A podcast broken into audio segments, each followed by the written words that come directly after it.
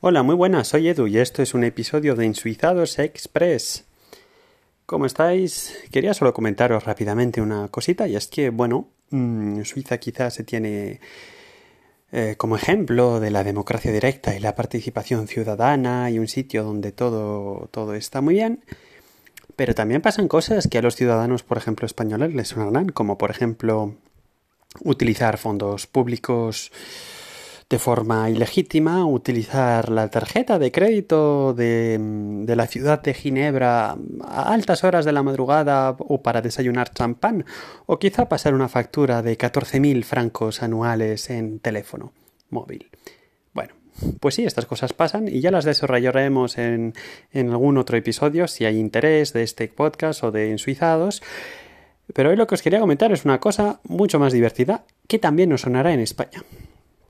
En los años 70 se creó, se separó el, cantón del Jura, del Jurásico, Jura, el Jura, se separó del cantón de Berna, ya os digo, en los años 70. El cantón de Berna, aunque es mayoritariamente germanófono, es en realidad un cantón bilingüe, junto con Friburgo y junto con el Valais.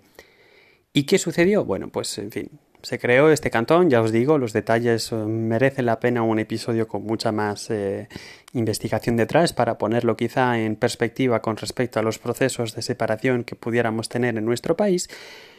¿Y qué pasó? Bueno, pues el año pasado pasó algo con el Jura y es una, una ciudad que se llama Muchie que está, un pueblecito en realidad, en una ciudad, tiene unos 4.000 habitantes más o menos, que se llama Muchie, que está hoy en día en el Jura, pero en la parte del cantón de Berna, es lo, porque el Jura en realidad es una cadena de montañas que atraviesa el cantón de Berna, el cantón del Jura y también Francia.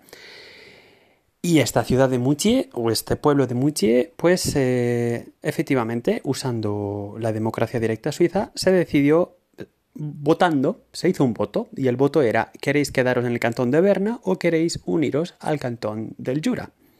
Esto fue en junio del año pasado, 2017.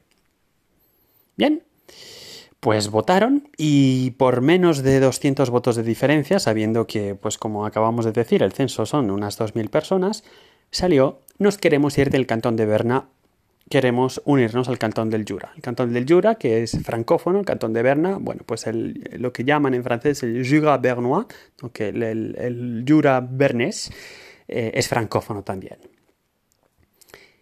Bueno, pues eh, estaban negociando los dos cantones, a ver cómo nos vamos a pasar esta ciudad, cómo vamos a... Bueno, pues hay, grandes cambios, por ejemplo, antiprácticos para todo el mundo. Por ejemplo, las placas, eh, ¿cómo se llama? Las matrículas de los coches, pues ahora mismo eh, todos los que tienen su coche matriculado en Moutier, pues tienen una placa de Berna, pues ahora todos los que estuvieran matriculados en Moutier, pues empezarían a tener una matrícula del Jura.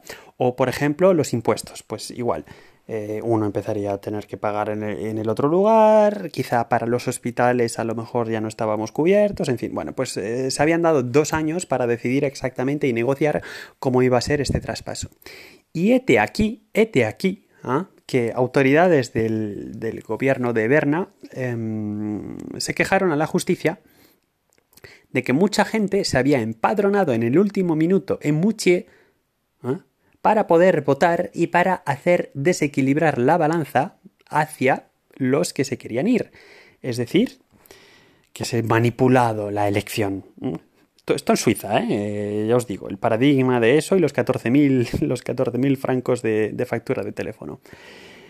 Bueno, pues ¿qué ha pasado? Pues que la justicia ahora mismo ha dicho que efectivamente habían hecho, no, no me sé los detalles, pero había siete puntos que se habían eh, contestado, eh, que se habían puesto en, en, evidencia, y la justicia ha admitido seis, con lo cual ahora resulta que se ha anulado este voto, y es decir que ahora mismo Muchie ya no se va a ir del cantón de Berna, porque la justicia lo ha anulado, aunque todavía se puede apelar.